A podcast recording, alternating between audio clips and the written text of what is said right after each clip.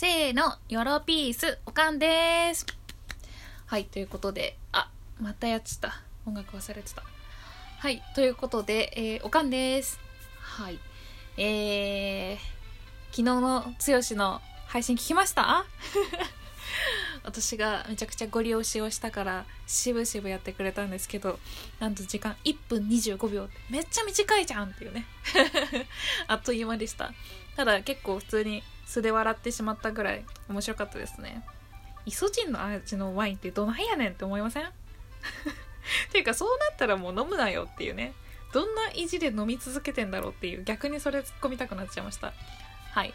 ということでえー、っと今日ねそう。てかあの今日のねちょっと話をどうしてもしたくてラジオを収録してます。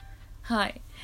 あのー今日は、えー、と在宅勤務の日で、えー、と自分のあの家で仕事をしていたわけなんですけれどもあのまあ自宅で仕事してると割とこう自由な時間なんていうんですかねお昼の時間にやれることの範囲もいろいろあるのでちょっとこのお昼の時間いろいろありましてでその時にちょっといろんな出来事があったのでちょっとその話をしたいと思います。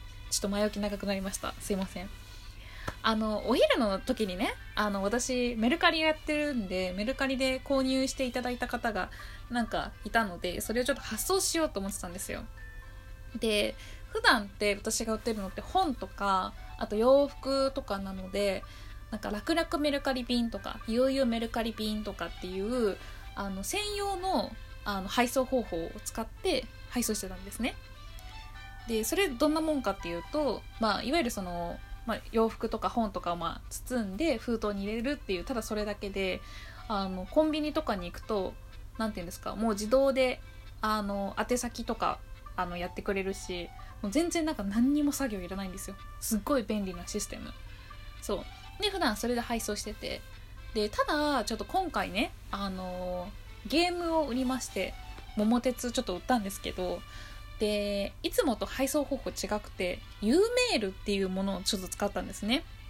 でこれなんでこれ使ったかっていうとあの着払いで今回お願いするっていうことになったので U メールをちょっと初めてチャレンジすることにしたわけですよ。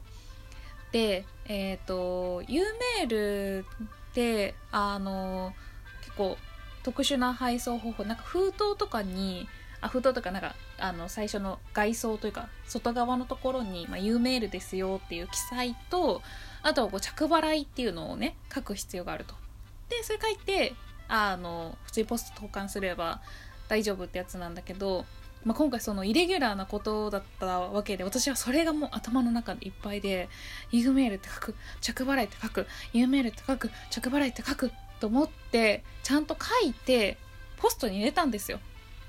でポストに入れた瞬間にふと思ったことがあってえ待ってと思って U メールと着払いって書いたけどこれってどうやってその今回渡す人に届くんだろう？と思って。あれ？みたいな。いやそれはあの宛先とか書くから当たり前やんって思うんですけど私そこで気づいたんですよ。あ私宛先全然書かずにポスト入れちゃったわと思って。なことあります？本当に。ちょっと自分がバカすぎてびっくりした。宛先書かずにポスト入れるって。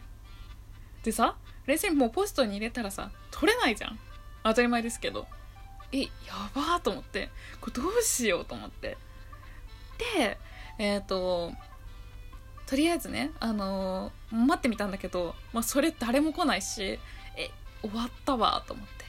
でちょっとポストの周りちょっとうろうろしてたらなんかサイドにこの時間にあのポストのなんていうんですか収集というか中身取りに来ますよっていう時刻表みたいなのが書いてあってそれがねちょうどあと5分後ぐらいだったからえマジかと思ってちょっとそこで待ってちょっと待ってちょっと間の時間でセブンのホットスナック買って食べながら待ってあのその郵便局の人が来た瞬間に「すいません」って言って「あの宛先入れずに帰っちゃったあのポストに入れちゃったものなんですけど」って言ってはい無事受け取りました。いやあの時の郵便局の人の顔がもう忘れられないわ。こいつマジでやったんかっていう 顔だった。本当に恥ずかしいわ。はい。でもねあの実はこれがまあ一つの出来事であってこれ始まりであって実はねその後にもエピソードがあるわけなんですよ。